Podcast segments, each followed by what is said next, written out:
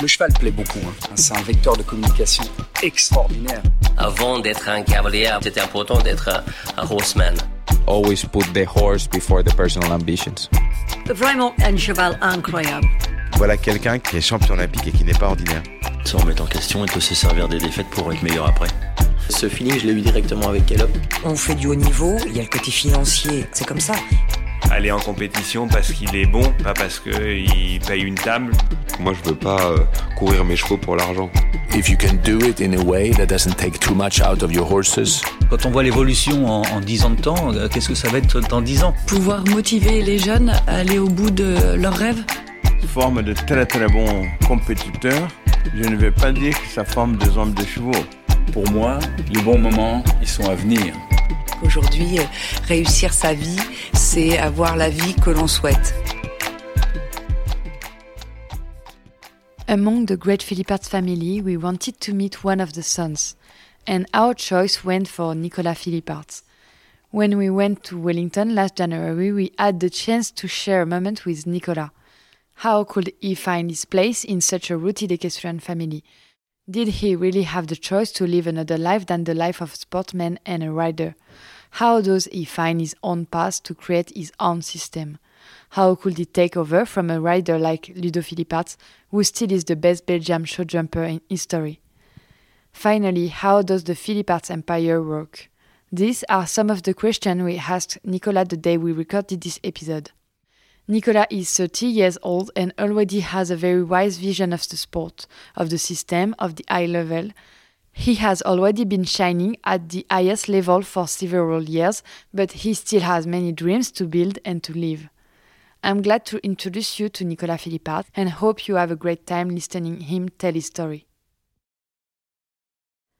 CWD is a high end saddle maker brand that aims to help riders perform while preserving the integrity of the horses. Both the world's best riders and amateur riders are fond of their saddle. CWD owes this success to its policy of research and development with a close focus onto the locomotion system of horses and to its innovations aimed to provide precision and comfort we asked Nicolas Philippaerts to tell us how important is CWD saddles in his performance, and here is what he said. So I'm now 14 years ambassador uh, for CWD. I'm very happy with them.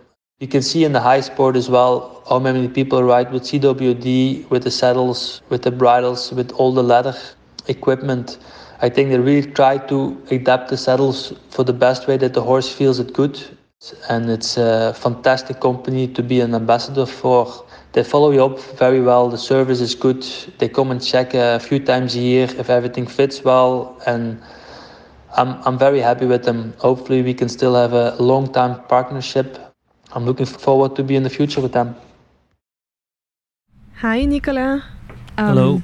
Thank you so much for having us here uh, in the Stables in Wellington. We are honored um, to be able to do this interview with you today. So, you are, I'm going to introduce you and then you will let us know who you are. But um, you are a Belgian show jumper, you are a pure equestrian breed.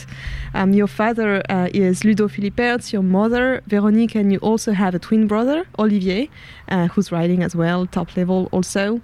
You started riding at a very early age um, and already had very great successes uh, in the pony circuit. You then kept evolving and competed in the junior and young riders categories. In 2010, um, you were gold medalist in the Youth Olympic Games in Singapore. And a couple of years later, you participated to two major championships with your horse, Carlos Z. Uh, you won both to the European Junior and Young Riders Championships. 2016, you qualified for Rio Olympic Games, and uh, 2018, uh, Barcelona Cup final, you got the gold medal with your team riding Harley VD Bisschop. So, can you start by introducing yourself and telling us who you are and how you would define yourself? Well, I'm Nicolas Philippaerts. I'm from Belgium. Uh, my father is show jumper Ludo Philippaerts. He's, I think, he's very known in the circuit, and he he teaches me everything until now. I think he still teaches me everything. Um, he's been there for 40 years. He built the stables up himself. We have a big stable, about 150 horses. Um, I have three brothers. Olivier, I'm a twin. Olivier's uh, my other twin, and then uh, Thibaut and Anthony. We live in Belgium, uh, close to the border of Holland, in Limburg, uh, Oudsbergen it's called. And yeah, I enjoy a lot, a lot what I do. I go every week to the show, and I think um, I love what I do. And if you can do that every week, it's it's very nice. So, Nicolas, what was your early childhood like? What did the young Nicolas dream about when he was about 10 years old? Well, I started riding uh, even before when I was five or six. I saw my father at the big shows, going to Aachen, going to watch him at the championships. And of course, if, if you see that at a young age, you dream of doing that one day yourself. I would I would go with my mother to the big shows, and and sometimes I would sit in front of, of my father on the horse, and, and I never saw something else. Like I I tried many different sports. I did tennis, um, soccer, swimming, but in the end, I always came back. My father was very clever with that because when I was very young, I got some good ponies. We had a, a Shetland pony. It was called Fritz. Uh, it started with that. He was actually very nice, and then uh, I had the B pony Nico, which I started jumping with actually, uh, and then I. I fell a little bit into it. Um, I never saw something else. We had the horse at home, and my father was always there on the side, um, together with my uncle uh, Johan, he helped me also a lot when I was young because my father was always riding on a high level. So in the in the weekends, Johan would go together with my mother to the shows, and then my father, when he had time, he would come over.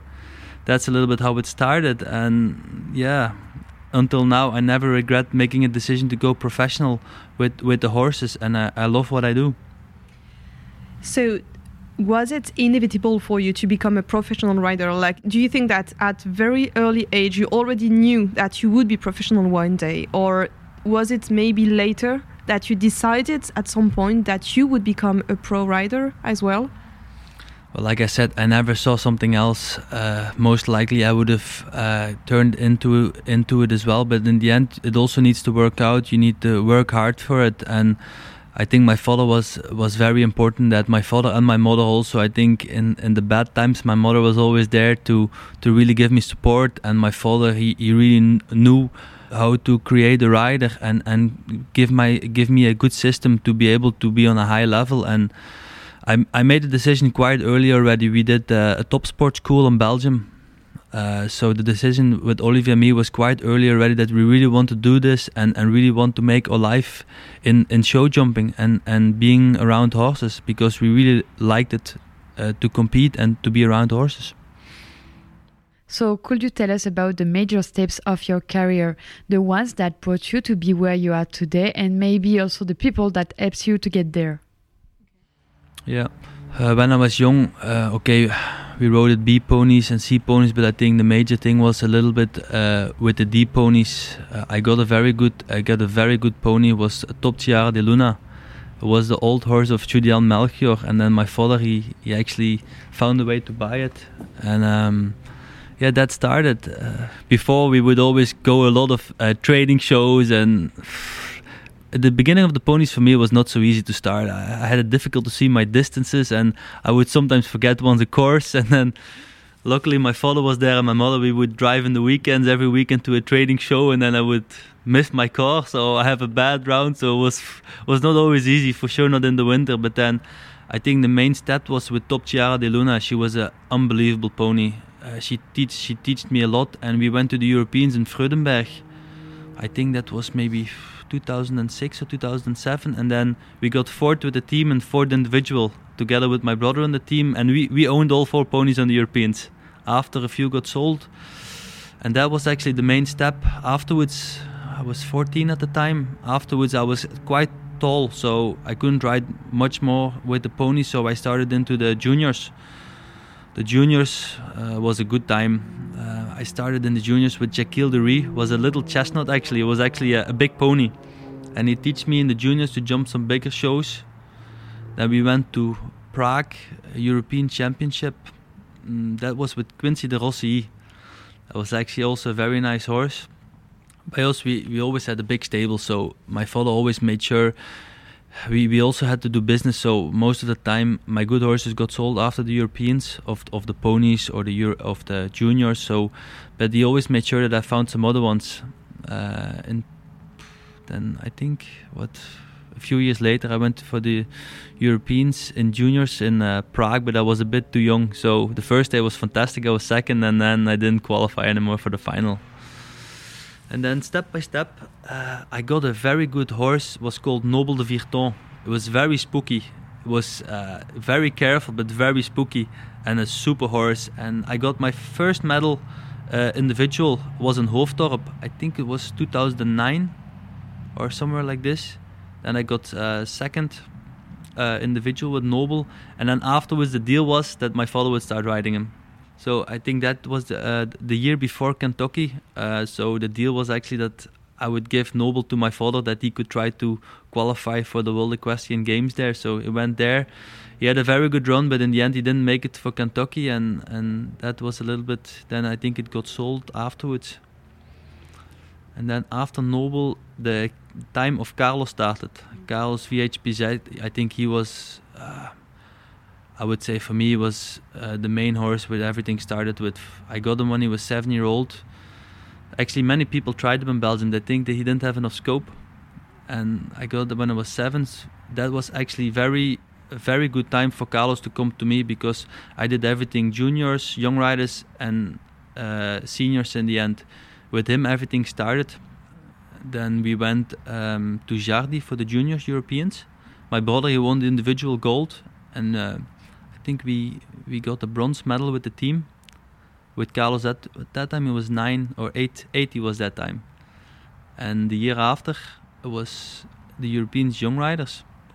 That he that uh, Carlos he had uh, individual gold and team gold, and then uh, the year after that, think he won the Grand Prix in Falsterbo and then he got sold. But I think that horse he gave me fantastic memories. I rode Nations Cup together in Rome with my father, with my brother and Jos Lansink.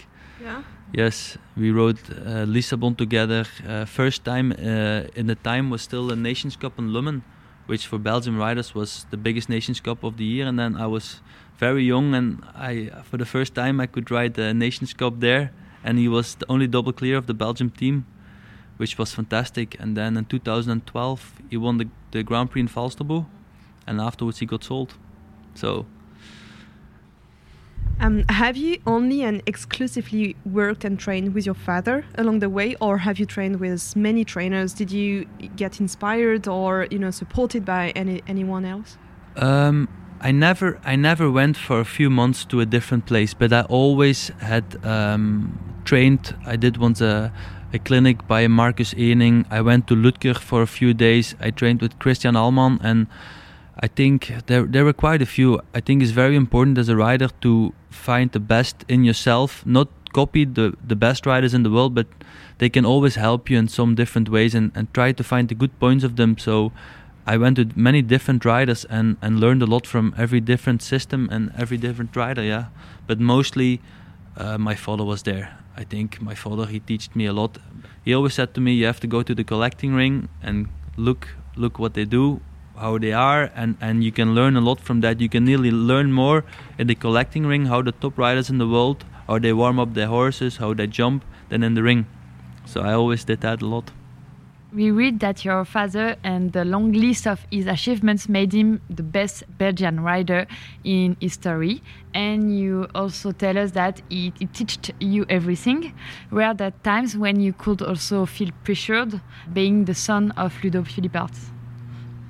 Yes, for sure. There, there was always a, a, lot of pressure because they always expect you to be the same as your father.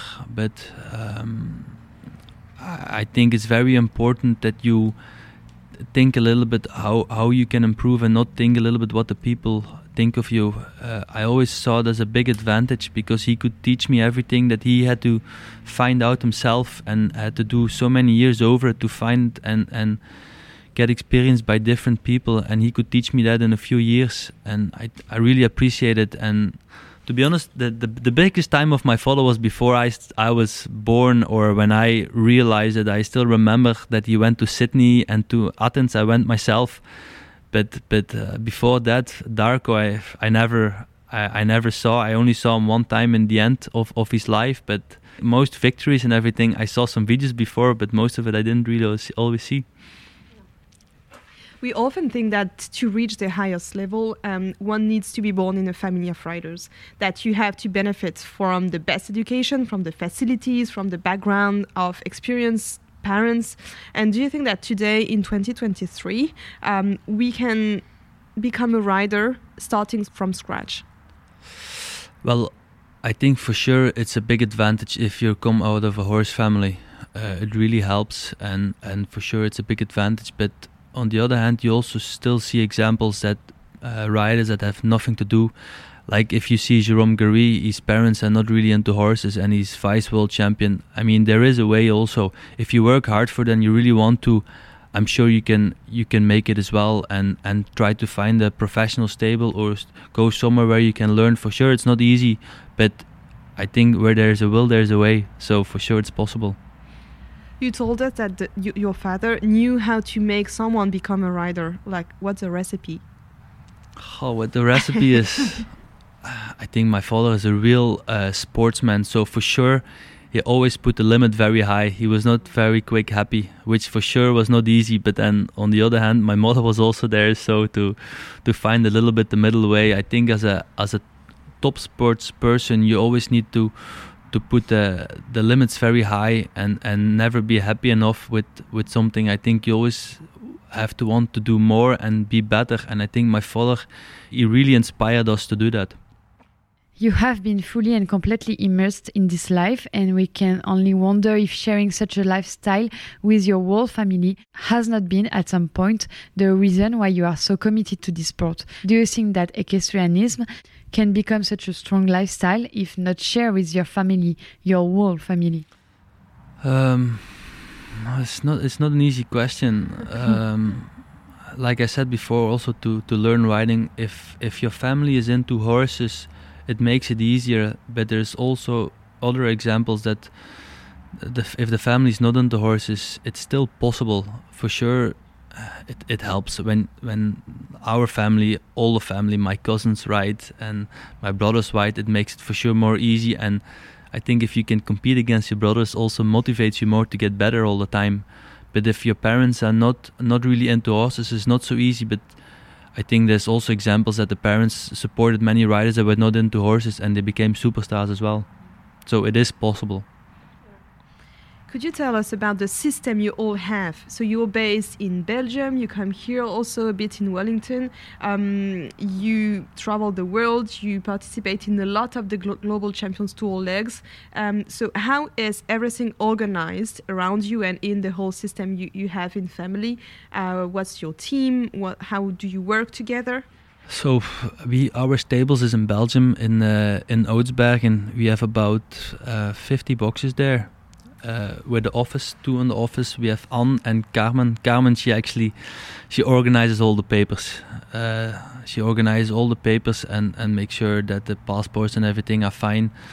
And then my my father is he's the main chief, so he's there and he writes a little bit. And then um, we make a plan in the beginning of the year who goes where. For me, it's the third year now in Wellington.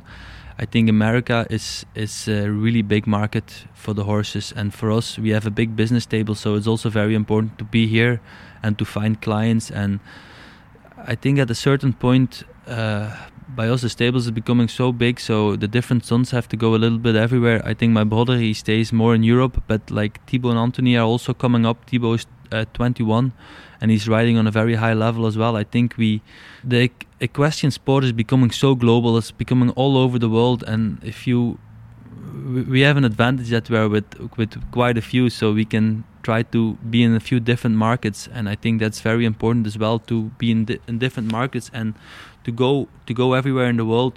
Uh, Olivier and me, we've been competing nearly every week since we were 18 on quite a high level, and I think it's nice. You see many different people, you see many different um, countries, and if you think sometimes where the horses bring you, you would never thought that before. You just explained us uh, you have followed the perfect path of the of a show jumping rider. You went through the pony system and then got involved in the all secret circuit starting with the European Championships.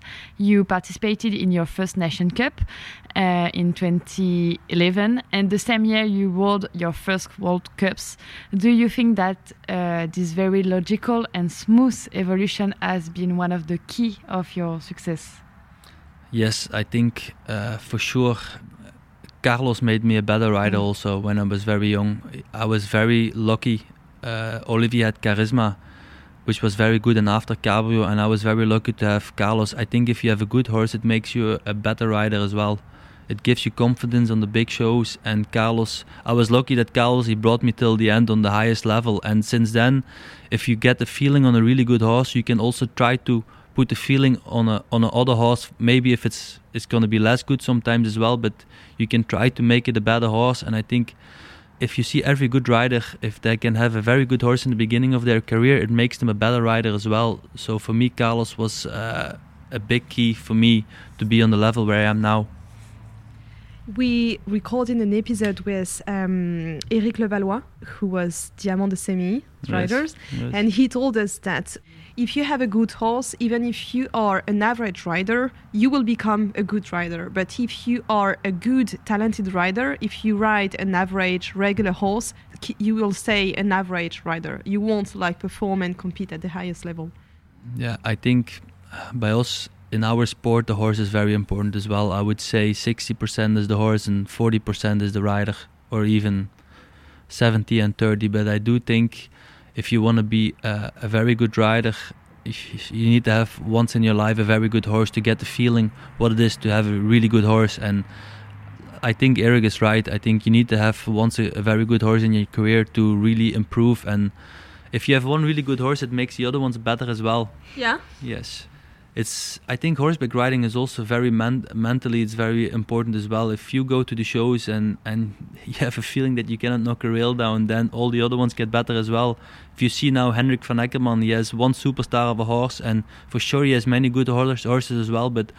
One superstar of a horse like this makes the other ones better as well because you think you cannot make a fault at the moment. This is something we could see in Lyon with Julien Epaillard. Yeah, he you see with like, Julien as well. He couldn't like knock um, a pole down. Yes, and if you see, there's there's many riders that have a flow like this for for for months or for years, and and I think you really enjoy you really need to enjoy these moments when you're in the flow and you cannot knock a rail because it's very hard, and sometimes you forget how hard it is to win a Grand Prix or to be placed in in these classes and then of course you also see many riders that are there for so many years on a high level and i really respect that. If you if you can see riders that are already there for 30 years so like john whitaker how many good horses he made or how many results he made even with a horse that is average but would still win grand prix and everything you can you can only respect that. You are part of this new generation of riders with your brother olivier who now embody this new sport which gathers so many facets have you seen some evolution in this sport over the last decade? And how do you think things will change in the future? Well, I cannot I cannot look into the future, so I'm very curious how our sport is going to be in the next 10 years. If you see how how it changed already the last 10 years, it's everything is becoming so professional, everything is becoming so global, all the details like now you win Grand Prix on hundreds of seconds or you lose Grand Prix on hundreds of seconds and if you if you see in Belgium the, the youth is really coming up and I'm I'm not I'm not really by the young ones anymore. I'm getting a little bit older. And if you see like you see Gilles Thomas Thibaut Spitz my brother Thibaut Philippas how keen they are. And I think it's very nice and I'm very curious how it's gonna be. I think the details in the sport uh, is becoming so professional uh, nutritions uh, the food how they move how, how you can prevent uh, injuries. I would say it's 10 years ago it was different than it is now and i'm very curious how it's going to be in 10 years. Do you sometimes talk with your father to try to a little bit understand the gap that the uh, the sport he used to ride and compete in and the sport you are now competing in? Do you try to get his insights you know from the former generation former sports? Yeah okay, for sure, in, in, in his prime years, it was also very difficult to win. But the the, the courses were different, the course designers were different, uh, the material was different. But I think uh, a superstar in that time, like John Whitaker with Milton, I think he could still win a Grand Prix now as well. I think that that hasn't changed, but for sure. Um, for sure the the jumps uh, the footings and everything everything is becoming more professional and maybe 10 years or 15 years ago you could win a grand prix with 2 3 seconds uh, difference you could win a grand prix. But now it's hundreds of seconds. Sometimes there's two winners in a grand prix at the same time. It's it's crazy i think and talking about the evolution of sport, we also have to talk about the rising number of competitions um, mm. and the significant also place of money now. Um, you are riding in a team in the Global Champions Tour. Uh, this is a new circuit, and you're part of the Stockholm Hearts this year. What do you think of the emergence of this new format of this new circuit? And also, do you believe that these kind of shows can also drive us toward a more elitist sport? Well, I think uh, the Global Champions Tour it's it's one league. There's many different leagues in the world. Uh, you have the Major League here in America, and you have the Rolex Grand Slams. These shows. There's a lot of different competitions, but I do think Jan he started in 2006 with the Global Champions Tour. He particularly also changed a bit the sport. I think if you see the prize money that becoming in in the sport now, it's also a bit through Jan Tops. I think, but for sure, personally for me, I I like all circuits. I I love the the Rolex Grand Prix. They're unbelievable sport. If I could choose, for me, the best show in the world is still Aachen. If you can win as a rider one time the Grand Prix of Aachen, it's like a a major thing in a, in a career. But for sure, the Global Champions Tour is also also important. I think as a rider, you have to try to be on all circuits, which is not easy if you don't have many horses. But I think you need to pick a little bit, make a good plan, and and try to be there a little bit on all the different leagues to to be a, a complete rider. So how do you do? How do you do to manage all your horses, your string of horses, to, to know which competition you want to go? You know, to know what what's your goal for the season? What's the goal for this horse for the season? How yeah. do you manage everything? Well, it's it's it's a little bit the whole team. Uh, I have uh, fantastic rooms, fantastic people in the stables, and together with my father, we make a little bit of plan. Like we have also many horses, so if a horse gets injured or a horse gets a little bit in uh, Eh, eh, eh, in a little bit less good mood or it's in less form, then you have to adapt. With horses, you always have to adapt. It can change quick, but if you have a few good horses, we make a plan. Uh, most of the time, before I went to America, I would go to Oliva in the beginning of the year, get them there. We would go a lot in the sea with the older ones. That makes them fresh and do some smaller shows, and then we see a little bit how how they get the horses. Uh, some some you go there and they come back fantastic, and some they need a little bit more time. But I think it's very important to adapt on the horse and, and give it time to to um, how do I say it? A horse needs sometimes more time than you think on the highest level because sometimes they're insecure, but you really need to take your time with every single horse to get the best out of it. And sometimes it's not so easy uh, in our sport to give the horse enough time to to to get ready for the highest level. So you are part of a very strong nation of riders. Uh, in the last few years, Belgium has not been left behind in the big championships and big events. Do you think it is a country that offers young riders uh, the chance to prove themselves at major competitions or championships? Yes, I think for sure Belgium is a country that really uh, promotes the youth and the upcoming riders. Uh, we are like we said, we're very fortunate. There's also many good riders, and also because there's many different shows and many different leagues, the opportunity of younger riders or new combinations is way higher to get chances. Before there would be less shows, and then the top 30 riders or the top 50 riders would go to the same shows. But now there's so many shows in the summer, which is it's it's only good. There's many more shows, many more five stars. So if you have a a young horse or you're young, new in the high level, you there's more chances to be seen in now than there was uh, five, ten years ago. So I think that's that's very positive.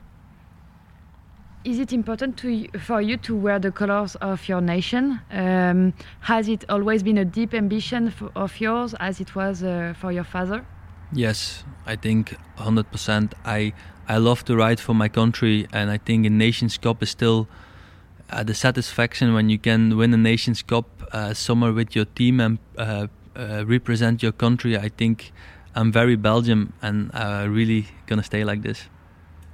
You told us before that um, as business is a huge part of your career. You have to sell your horses, even the good horses. After uh, every championships will be sold, and it was a case with uh, H&M All In.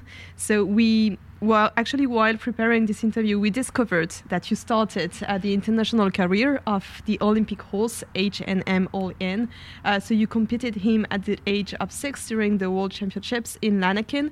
At that time, did you already know that this horse was making his way towards such an incredible career?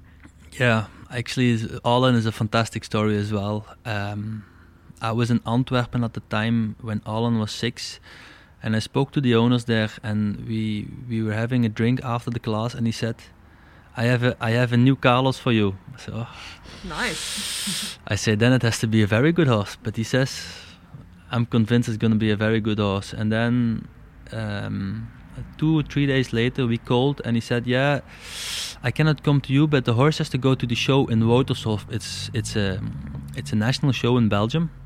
And he says, "But uh, why don't you take your saddle with and you can try it and you can jump him in the ring the same day?" So so okay, we did it. Uh, I took my saddle with and. I tried him. He was very. He was. He had a lot of. He had a lot of blood and was very sensitive and quite hot. So I tried it in the collecting ring and he jumped very good. And then I rode in the ring, he jumped really good. I told him straight away, you can come with the horse to us. Uh, All In was for sure when he was young, he was not easy. He was very sensitive, a lot of blood, and but the feeling you would have you would have him was he had an unbelievable feeling. But he was at home. He, at the shows, he actually was more easy than at home. At home, he was hot, and he would spook from flags or from from little things. But if you see at the record from six to seven, I think he jumped 36 times and he was 34 times clear. And in and he jumped unbelievable. I think uh, Peder, he came a little bit afterwards. He came one day, he tried it, and he was crazy about the horse. He came straight away uh, the day after with uh, Charlotte Soderstrom, which is the owner uh, of All In. Uh, we are very fortunate as well to have Charlotte now as responsible by H&M for quite a few years now, and she bought the horse for Peder and I think uh, that horse also uh, it's it it made most part of Peder's career. I think if you see how many medals that horse won in the last years, it's just unbelievable. And for me, it's it it it would be stupid to say that I knew it was going to be a horse like this because you can never know. I know it was a very good horse, but in the time, like like I said, we have a business table, so we have to sell the horses. But that it was going to be a horse like this, I don't think you can know you don't you cannot know that a horse I, don't, I think the horse he won more than six medals or something you you cannot know in advance but for sure it was always a very good horse Eight years ago, you started riding under the colors of your main sponsor, the Swedish clothing brand H&M. Can you explain to us what it brings you to be supported by the brand like H&M in the team with no less than Peder Fredricson and Malin Baryard-Johnsson? Well, H&M, um, we started, I think, in 2015.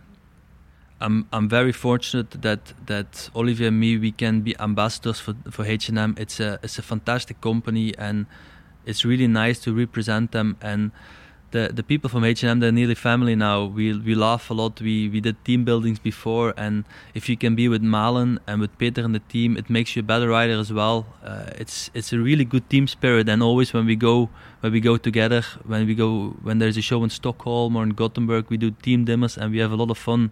And I think we're very fortunate to have such a uh, a massive company behind us with with so nice people.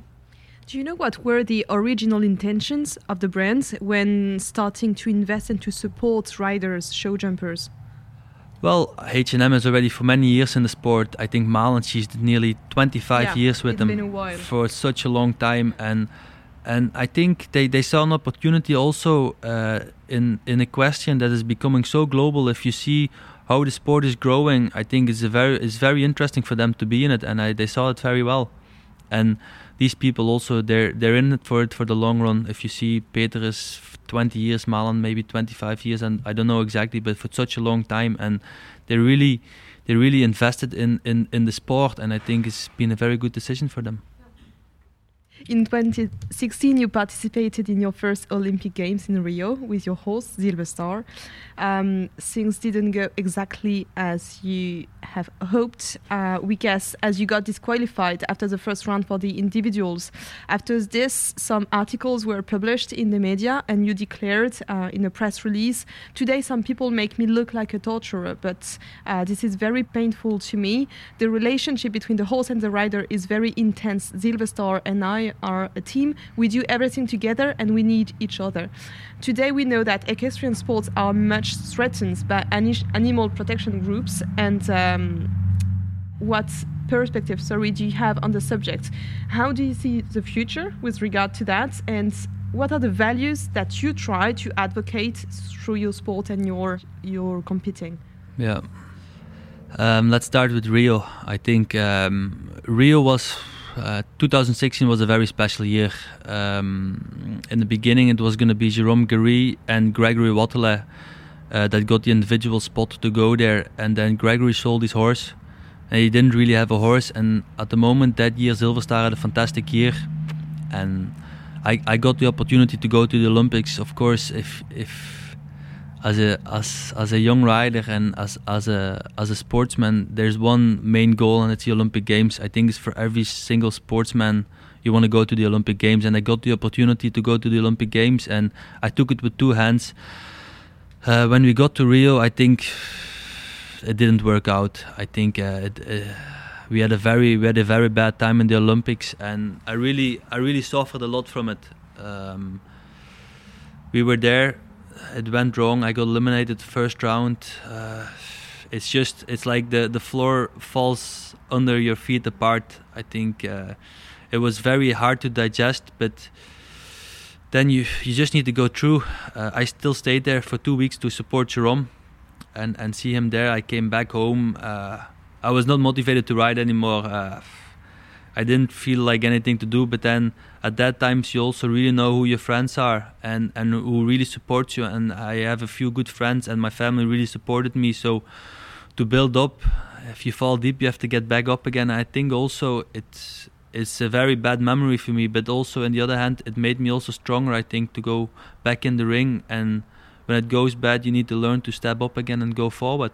That's that's re- that's that was Rio. And okay if you still see afterwards I still did a few championships afterwards. We got a medal, a medal in Riesenbeck in the Europeans, and I think welfare of the horse is very important in our sport. It's the main thing, and if you see also the horses how they jump on the level, they have to want to do it. If you if you go to a five star or to a championship uh, with with a horse that doesn't want to go, it's it's not possible. I think if you go on the highest level, horsemanship and welfare of the horse is the main goal, and I think also for the next year, the welfare of the horse is the most important, the most important line there is. I think if a horse has to go in the ring and it has to want to do it, otherwise you're also not going to win anything. And the main thing is welfare of the horse, and I think we really need to pressure that and that the horse is happy. Like if you come, if if you come in our stables, it's like a, a seven star spa resort for the horses. They go out, we try to take them in the field, and and they're I think they're very happy but they also need to be happy otherwise they're never going to do that for you. If a horse is not happy he's not going to give the, the last bit in the, in the course either. So nicola you are only 29 years old and you already travel every week all around the world to compete in the most beautiful competitions.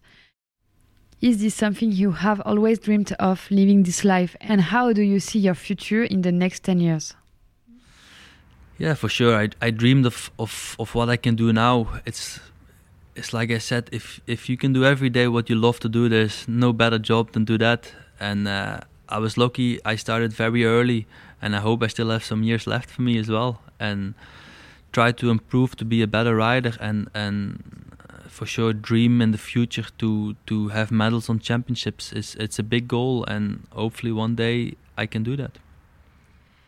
You told us that um, as a sportsman, you should not be happy quick enough uh, about what you have. And um, we have told Chris Bader, uh, who was uh, Olympic um, champion, who was world number one, and he confessed that being world number one was like the ultimate goal he had, as winning one specific championship is something you just have to be a bit, little bit lucky at the moment. You have to ha to have the right horse in the right time, you know. But being world number one is actually what makes um, a sportsman like leading the way. Do you believe so?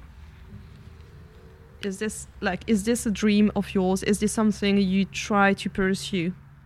Uh, I think for sure it's a it's a dream to be one day world number one, but I I rather have a, a medal on the Olympic Games or individual medal on the Olympic Games or World Championships.